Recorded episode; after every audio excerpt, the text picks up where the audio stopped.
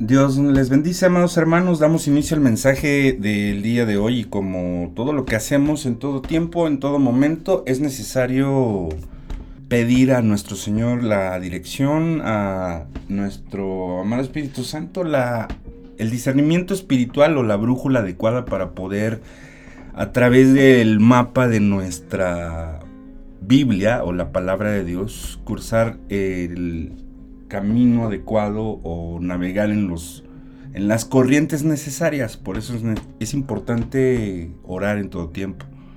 Oremos.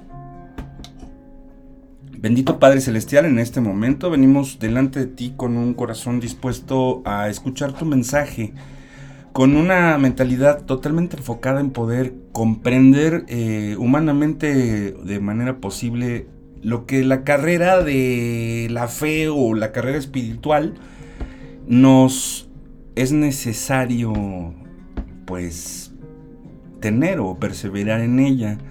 Y queremos Señor que a través de tu Espíritu Santo puedas eh, pues indicarnos o discernir cómo el apóstol Pablo nos ha mostrado esta maravillosa pues aplicación en cuanto a la parte de los deportes y la similitud que, que podríamos comprender mentalmente con la carrera espiritual.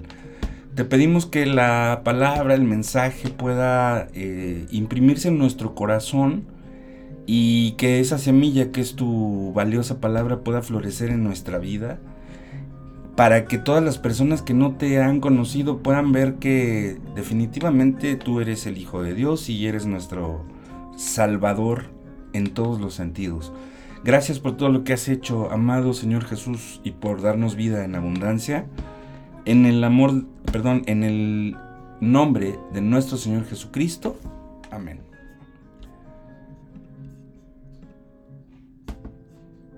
Muy bien, pues hemos entonces escuchado en la oración inicial el título del mensaje de hoy, y este está llamado la carrera espiritual. El apóstol Pablo le llamó la carrera de la fe o similar a esto con respecto yo creo probablemente al tema de los Juegos Olímpicos que se vivían en Grecia. Vamos a ver qué es lo que dice la palabra de Dios en Hebreos capítulo 12 versículo 1. Y la versión de la Reina Valera dice que corramos con paciencia la carrera que tenemos por delante. La nueva Biblia española dice corramos con constancia en la competición que se nos presenta. Y la Biblia de Jerusalén dice esta versión, corramos con fortaleza la prueba que se nos propone. En el Nuevo Testamento viviente dice así, corramos con paciencia la carrera en que Dios nos ha permitido competir. Saulo de Tarso fue, según lo que nos puede proyectar eh, la hermenéutica de este pasaje, un amante del deporte. Y no es de dudar que quizá en algún momento como estudiante en alguno de los centros docentes de Tarso, él también se distinguió en los maratones de pista y campo o en alguna disciplina deportiva. La importancia de esto es que muchas de sus homilias fueron ilustradas por referencia deportiva en alusión al correr o a las carreras, al boxeo. Para Saulo estos fueron sus deportes favoritos, creemos de esta manera. Después de su total conversión, camino a Damasco, Saulo se convierte en Pablo, el apóstol de los gentiles. Su vida deportiva toma otra dirección y probablemente es algo que nos ha sucedido a la mayoría de todos y cada uno de los que estamos escuchando este mensaje. Y de los que nos llamamos hijos de Dios. Porque Jesús te llama, te cambia tu vida y no obstante a tus experiencias pasadas, aunque te sirve para reflexionar en ellas y enseñar a otros porque Dios te ha permitido vivir esa vida que estás llevando hasta ahora, aunque sea de perdición y sea lo que estés haciendo hasta este momento, Dios te ha permitido aprender de eso para saber precisamente cuál es el verdadero camino y que es muy estrecho, es mucho más complicado que el que estás viviendo ahora. Pero la meta o el resultado de este gran esfuerzo, no por obras, porque Efesios 2, 8 y 9 nos lo indica claramente, pero la carrera de la fe, correr con los ojos cerrados, es imposible. Pero este es el lema de la carrera espiritual para nosotros. Porque físicamente debemos correr con los ojos cerrados. Pero es porque espiritualmente sabemos que en Hebreos 11.1 nos indica que la fe es la certeza de lo que se espera y la convicción de lo que no se ve. Entonces, esto nos sirve claramente para tener un contexto dentro del cristianismo. Porque para lo que el mundo es comprensible, para Dios nada es imposible. El deporte de correr en pista, por ejemplo, y en campo, es algo que Pablo nos menciona.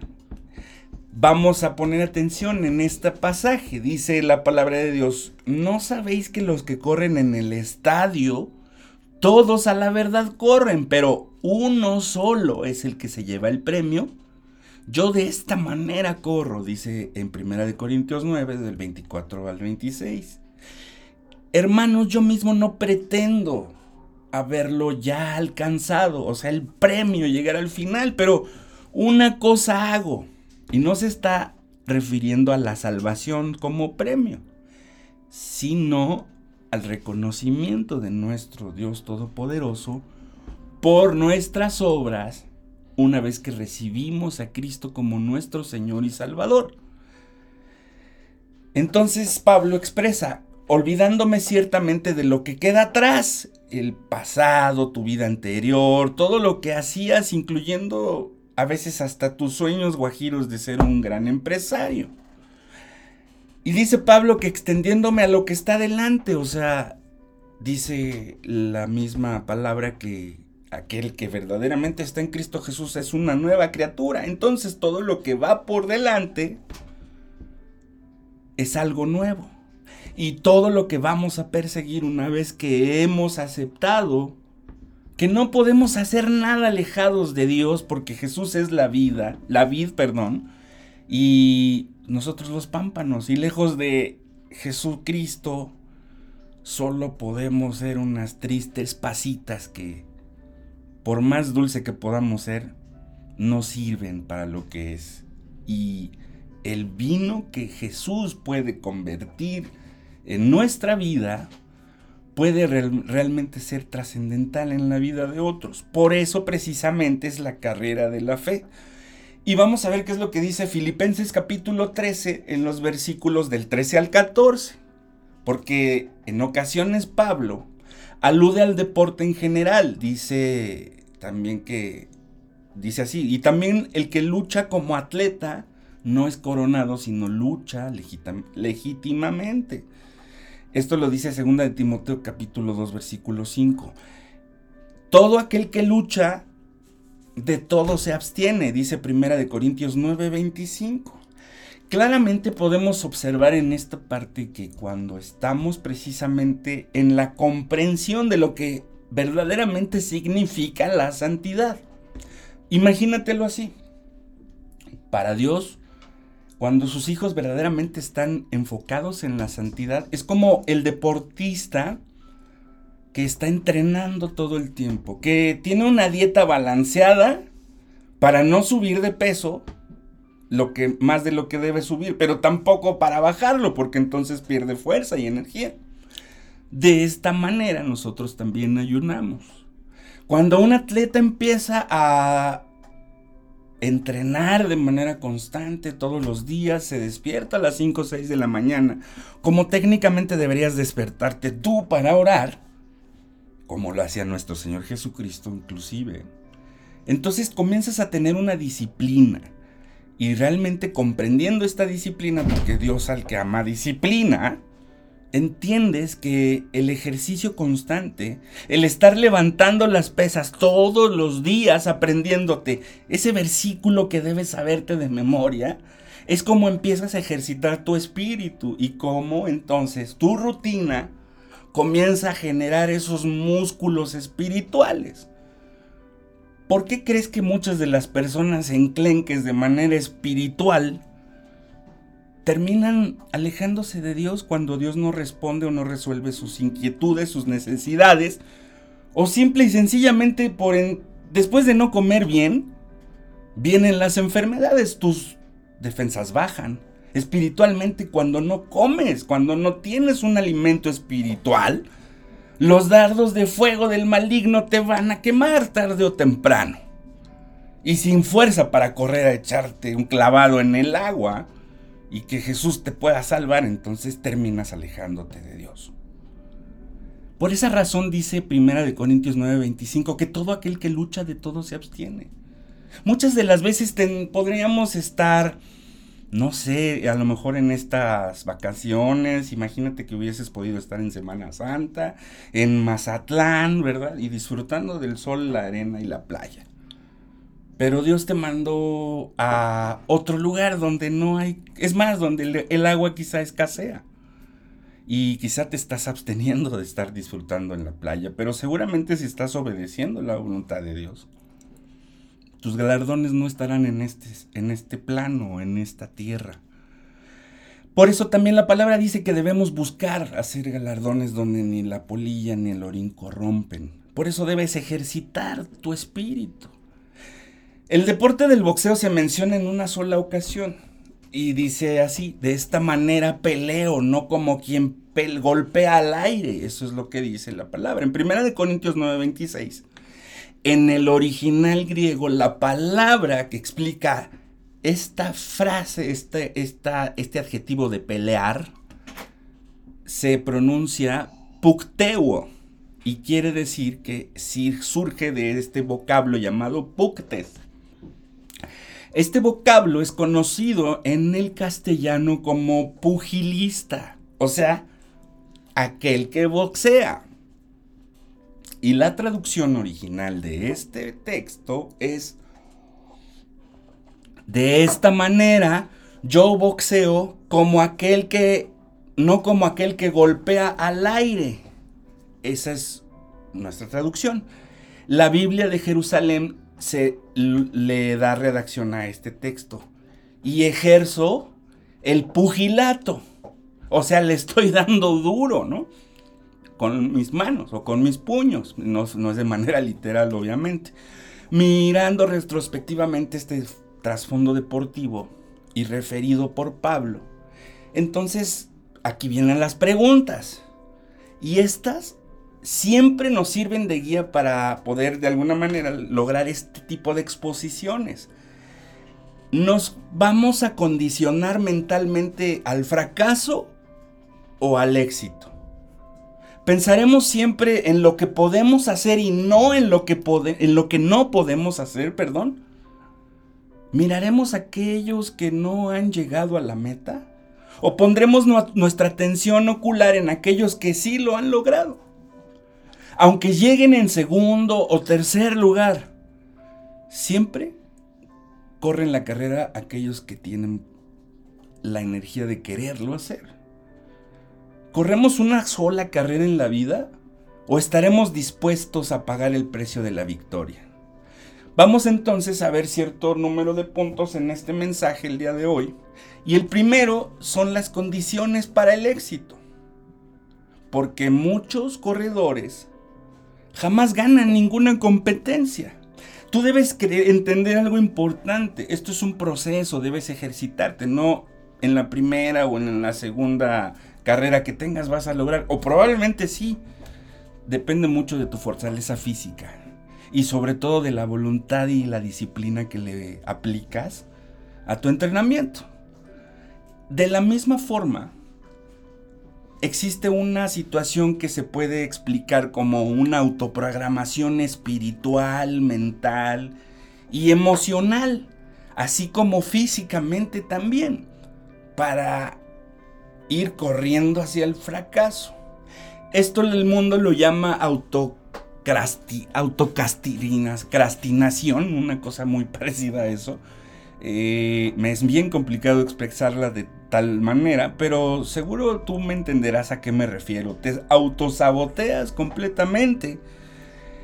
Y la palabra éxito, etimológicamente hablando, comparte el prefijo ex. Y este prefijo en el griego significa salir o salida. Palabras como éxodo, exit, hablan de salir de un lugar. Y eso es precisamente lo que nosotros tenemos que empezar por hacer. Salir de ese estado de desánimo, de ese modo de pensar, porque también la palabra dice que el hombre de doble ánimo. Entonces, ¿cuáles son los dos ánimos? El ánimo de querer hacer las cosas y de no querer hacerlas. Son dos ánimos. Y el desánimo es algo que totalmente nos centra en la parte media de no saber si sí o no, es donde nosotros tenemos que salirnos de ese lugar, de ese yo no puedo, porque Filipenses 4:13 te dice que todo lo puedes en Cristo que te fortalece. Entonces la opinión que usted tenga de ganar o perder, de llegar o no llegar a la meta, determinará el éxito que tendrá en alcanzar lo que usted se ha propuesto. Hay dos clases de corredores los perdedores y los ganadores. En inglés se les llama losers and winners. Y los perdedores, o sea, los losers, y seguramente has escuchado esta palabra, ahora está de moda, creen que siempre creen siempre que no, que no deben seguir tratando, ¿verdad? Dicen, yo ya no voy a intentar más, yo ya hasta aquí llego. Y siempre están prediciendo sus derrotas. ¿No has escuchado la palabra de él? Es que a mí todo me sale mal o siempre me sale mal. ¿Para qué vuelvo a intentarlo? Son personas que se desaniman fácilmente y entonces se cargan hacia el yo no puedo y ya me desanimé. Dejan que su propia mente, por pensamientos negativos recibidos por nuestro adversario que siempre nos va a decir, que probablemente podemos ser igual a Dios entendiendo lo bueno y lo malo. Pero aquí la diferencia es discernir verdaderamente lo que tenemos que hacer y esto es lo correcto. Y es lo que la palabra de Dios nos dice. Por eso, segunda de Timoteo 3:16 nos explica que es útil para redarguir, para corregir, para instruir en justicia. Ahí es donde comienzan los ganadores. Ellos pronostican su victoria. Saben perfectamente que una serie de derrotas son solamente un momento de entrenamiento para lograr llegar a ese primer lugar. Y la palabra de Dios también dice lo mismo. Él nos llamó para ser cabeza y no cola. Estas personas ponen todo su empeño en lograr un objetivo primero.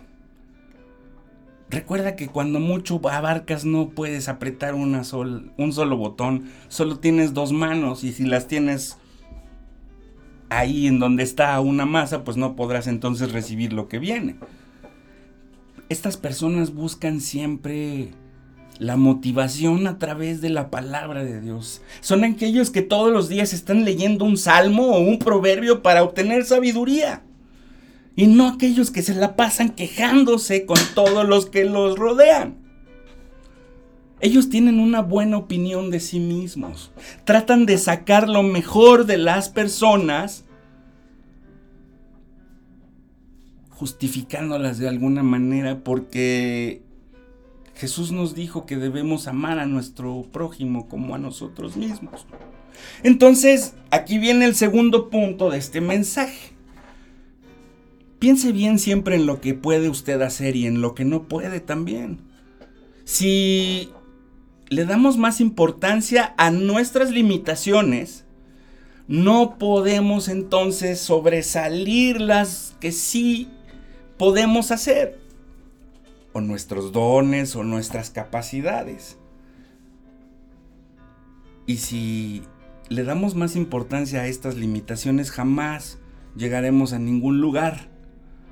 Toda la vida estaremos quejándonos y llorando por lo que no tenemos, cuando sí tenemos.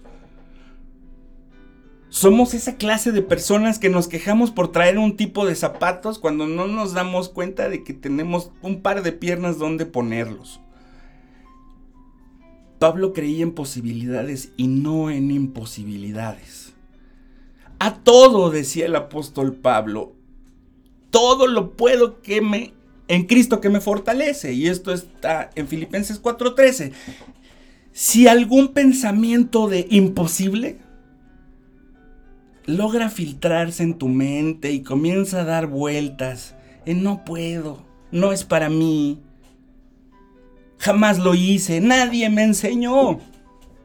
Cuando lleguen esas palabras a tu mente, sácalas de ti, dice la palabra que debemos llevar todos los pensamientos cautivos a los pies de nuestro Señor Jesucristo y dejar que Él haga posible las cosas. Cristo dijo, para el que cree, todo le es posible. Expresando esto de otra manera, diría, para el que cree lo imposible, se hace posible. Nuestro Dios Todopoderoso tiene la capacidad de crear el universo en solo seis días. ¿Tú crees que no tiene la capacidad de resolver tus problemas en un solo pestañear? Pero si no tuvieras dificultades o si no tuvieras que cargar ese peso, pues no, no desarrollas entonces esa musculatura. Todos los fitness que cargan pesas de 5, 6, 8, 10 kilos, la primera vez que lo tienes en tus manos es terrible y te duele todo el cuerpo. Porque cargas ese peso. Y Jesús te dijo, vengan a mí todos los que están cargados y cansados, yo los voy a hacer descansar. Entonces tu ejercicio espiritual es venir todos los días de tu vida y aceptar que sin Jesús no somos nada, alejados de Él nada podemos hacer. Debemos entonces dejar de decir, no puedo. Eso es algo que nadie me enseñó. Es algo que yo no puedo hacer. Es empezar a hacer algo. La práctica lleva al maestro. Dice la palabra de Dios que no debemos ser solo oidores, sino hacedores de la misma. Y naturalmente que a lo mejor te pesa muchísimo cargar tan solo 300 gramos el primer día que vas al gym.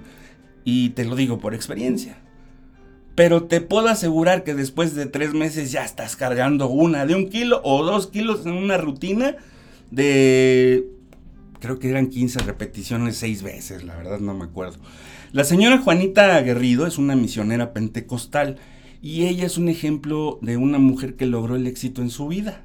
Porque pensó en lo que podía hacer, no se enfocó en lo que no sabía.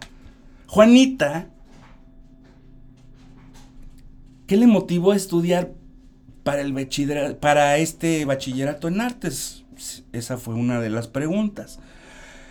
Y la razón es que quería demostrarse a sí misma que nunca es tarde para lograr algo en la vida.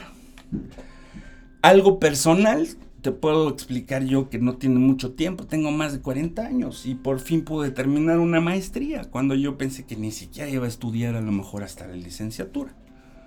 No importa la edad que tengas. No importa las capacidades que pensabas tener la sabiduría y la inteligencia vienen del conocimiento del Altísimo. Entonces, si no buscas a Dios, pues vamos a seguir teniendo las mismas probabilidades cognitivas de aprender. De alguna manera, cuando se le preguntó a la mujer que te estoy mencionando, Juanita, no lo vas a creer, ella ya cumplió sus 64 años. Y la pregunta que siguió a esta primera fue que si pensaba hacer algún otro estudio en el futuro y ella dijo, claro que sí. Con todo el entusiasmo del mundo, pienso estudiar para recibir una maestría en teología. ¿Cuál es el propósito de estudiar tanto en una vida? Esa fue otra pregunta y la respuesta fue deseo servir de ejemplo a las personas más jóvenes Y luego agregó, yo sí he podido, o sea que también otros pueden. ¿Qué es lo que tenemos que hacer? Aquí viene el punto número 3 y pon suma atención y gran detalle a esto. Abre tus oídos espirituales. Aquellos que han corrido hasta llegar, punto número uno, siguen un ejemplo de aquellos que ya terminaron la carrera, estudian a los ganadores, siguen su rutina. Aunque ellos lleguen en un segundo o en un tercer lugar, saben que han perdido porque están adquiriendo experiencia. Los que corren lo hacen por dos razones en la mayoría de los casos. Uno, porque quieren llegar primero naturalmente. Y dos, por una satisfacción personal. Y así es como muchas de tus ideas o planes te pueden llevar a la meta primero. Pero si tú no llegas primero, porque en la palabra de Dios es al revés. Tú no debes buscar ser el primero, sino debes buscar ser el último. Porque el que se humilla será enaltecido y el que se enaltece será humillado. Con esa actitud debes buscar ser el último. Y también la palabra de Dios dice que los últimos serán los primeros.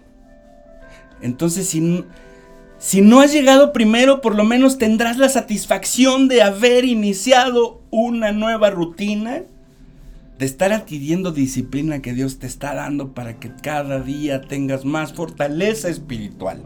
Y cuando lleguen las dificultades puedas, por supuesto, brincar ese obstáculo con un solo pie. Y así llegar a la meta propuesta. Aquellos que corren y no terminan son aquellos que dicen, voy a hacer tal cosa y jamás hacen nada, no cumplen sus promesas. Por eso la palabra de Dios dice claramente que tu decir sea sí y lo hagas sí. Y cuando tu decir sea no, lo hagas no. Dios aborrece la tibiez. Por eso las personas comienzan la carrera espiritual, llegan a los pies de Cristo y dos años después empiezan las tribulaciones y se salen de la pista llorando por un dedito torcido. Y jamás llegan a la meta. Se disponen a servir a Jesús y a orar y ayunar. Y ni siquiera suben su oración o comparten la palabra de Dios en algún grupo o alguna persona que lo necesita se proponen hacer algo y sobre todo para la obra de Dios, porque pues finalmente hay primero que buscar el pan, ¿no? Porque el que no trabaje, que no coma. Pero se les olvida que tienen que recordar el alimento espiritual, entonces flaquean en la primera de cambio. Llega a mi mente la historia también de un joven que después de un fracaso, ya en el exilio, dijo lo siguiente a un grupo de amigos. Si salgo, llego. Si llego, peleo. Y si peleo, triunfo. Aunque de alguna manera el, comunismo y sus doctrinas anticristianas y antibíblicas y ateístas no son de al agrado de muchas personas, no podemos dejar de dar crédito, perdón, a estas palabras expresadas por Fidel Castro. Y estas palabras dicen así. Si salgo, hay dedicación y llego. Si llego hay disciplina y peleo y hay una actitud. Voy a triunfar. Esto es cuando comprendemos que el punto número 4 nos explica que lo que debe saber todo corredor es lo siguiente. Mientras no se perdón, mientras no termine o no, o no llegues a la meta, la carrera no termina. Mientras la carrera no termina, tú puedes ganar, tienes una oportunidad quizá en mil. Pero la constancia de todos los días estar aprendiendo algo nuevo disciplinariamente, estoy hablando de, de forma espiritual, eso te puede dar la victoria que tú necesitas en tu vida. Debemos tomar una dirección. Y dice Juan 14:6 que Jesús es el camino, la verdad y la vida. No importa la distancia que te ha tomado llegar hasta este momento, porque tú estabas corriendo al revés, tú corrías por ser el primero cuando tenías que correr por ser el último de tus hermanos.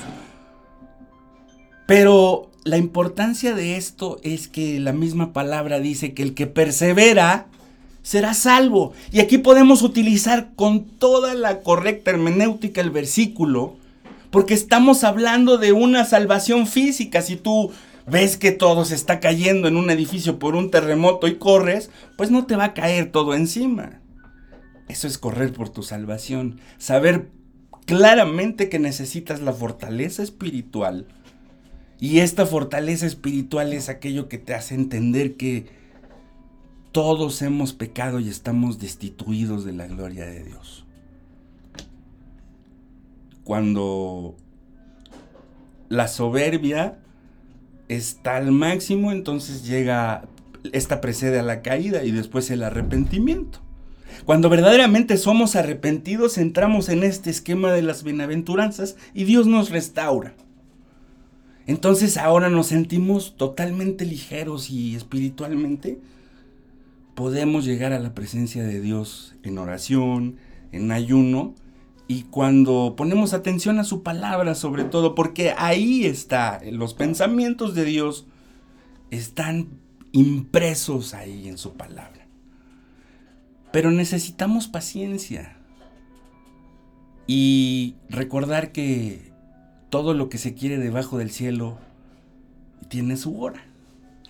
Por eso necesitamos seguir corriendo la carrera de la fe sin impaciencia, sin pensar que estamos cansados. Si te sientes cansado, recuerda que la misma palabra dice que los que esperan en Jehová, nuevas fuerzas tendrán y volarán con poder como las águilas, que correrán sin desmayarse. Perdón, volarán sin desmayarse. Cuando ganemos una carrera, vayamos a correr la que sigue. Y si no ganamos esta carrera y somos el último, gloria a Dios, dice el apóstol Pablo, que solo nos basta la gracia de Dios. Y esto a través del Espíritu Santo fue escrito así, bástate mi gracia, le dijo. Y la, la reacción del apóstol es, de ahora en adelante me voy a gozar en mis tribulaciones y en mis dificultades, porque entonces ahí es donde se perfecciona el poder de nuestro Señor Jesucristo. Y esa es la carrera legítima. Que si confesamos nuestros pecados, Él es fiel y justo para perdonarnos y limpiarnos de toda maldad y nos quita todo el peso para entonces sí correr libremente, sabiendo que la palabra de Dios nos está indicando la ruta a seguir, porque dice muy claramente, lámpara es a mis pies y lumbrera a tu camino. Oremos. Bendito Padre Celestial, en este momento, Señor, venimos delante de ti pidiéndote que nos perdones por tratar de hacer una carrera de manera alterna y sin entender que todos tenemos que entrarle al estadio para poder participar en las Olimpiadas espirituales y ciertamente no tenemos ni el enfoque ni la disciplina. Es más, no sabemos ni siquiera por dónde empezar o cuál es la rutina, cuál es el peso adecuado para poder cargar espiritualmente la palabra y que ésta nos haga fortalecer nuestro espíritu. Por esa razón necesitamos, Señor, que nos limpies con tu preciosa sangre, nos quites todo ese mal, ese pecado que no nos permite ser igual a ti, Señor. Te pedimos que nos des la fortaleza y sobre todo el discernimiento espiritual de que necesitamos ejercitarnos, pero para poder empezar a ejercitarnos espiritualmente necesitamos morir o hacer morir la carne ahí en la cruz. Dice tu palabra que, si queremos ir en pos de ti debemos subirnos a esa cruz todos los días y negarnos a nosotros mismos. Negar ese no que no nos permite avanzar, que no nos permite orar, que no nos permite predicar tu palabra, que no nos permite tener la disciplina espiritual adecuada. Señor, por favor, quítanos todo ese mal. A través de tu Espíritu Santo, danos el discernimiento de poder comprender que necesitamos estar en tu palabra todos los días. Y como dice Josué 1.8, día y noche meditar en ella para guardar y hacer todo lo que en ella está escrito, porque queremos que nuestro camino prospere. Queremos llegar a tener nuestro galardón ahí y el reconocimiento espiritual. Sobre todo de ti, Señor. Queremos escuchar estas palabras de buen siervo fiel. Sobre poco lo has sido y sobre mucho te pondré entra en el gozo de tu Señor.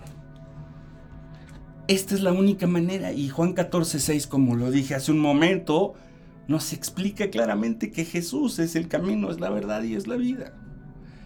Debemos confesar nuestros pecados y por esa razón confesamos que lo hemos hecho mal. Señor, perdona nuestros pecados.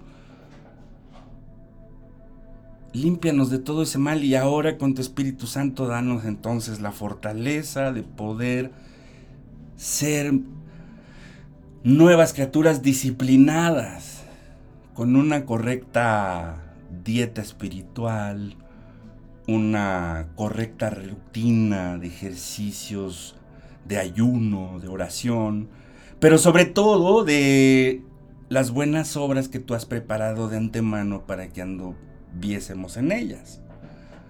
Gracias Señor por la maravillosa salvación que nos has dado a través de tu Hijo Jesucristo. Te pedimos, Padre, que todas aquellas personas que necesitan fortaleza o, o necesitan de tu cocheo para poder ser ganadores, que llegue este mensaje hasta sus oídos y que puedan espiritualmente abrir los ojos.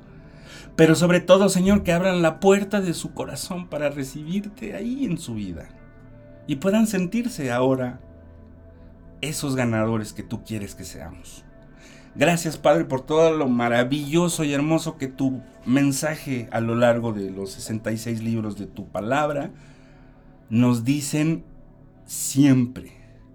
Esfuérzate y sé valiente. No temas ni desmayes, que yo soy tu Dios y te fortalezco y te acompaño a donde quiera que tú vayas. Gracias Padre en el poderoso nombre de nuestro Señor y nuestro Salvador Jesús. Amén.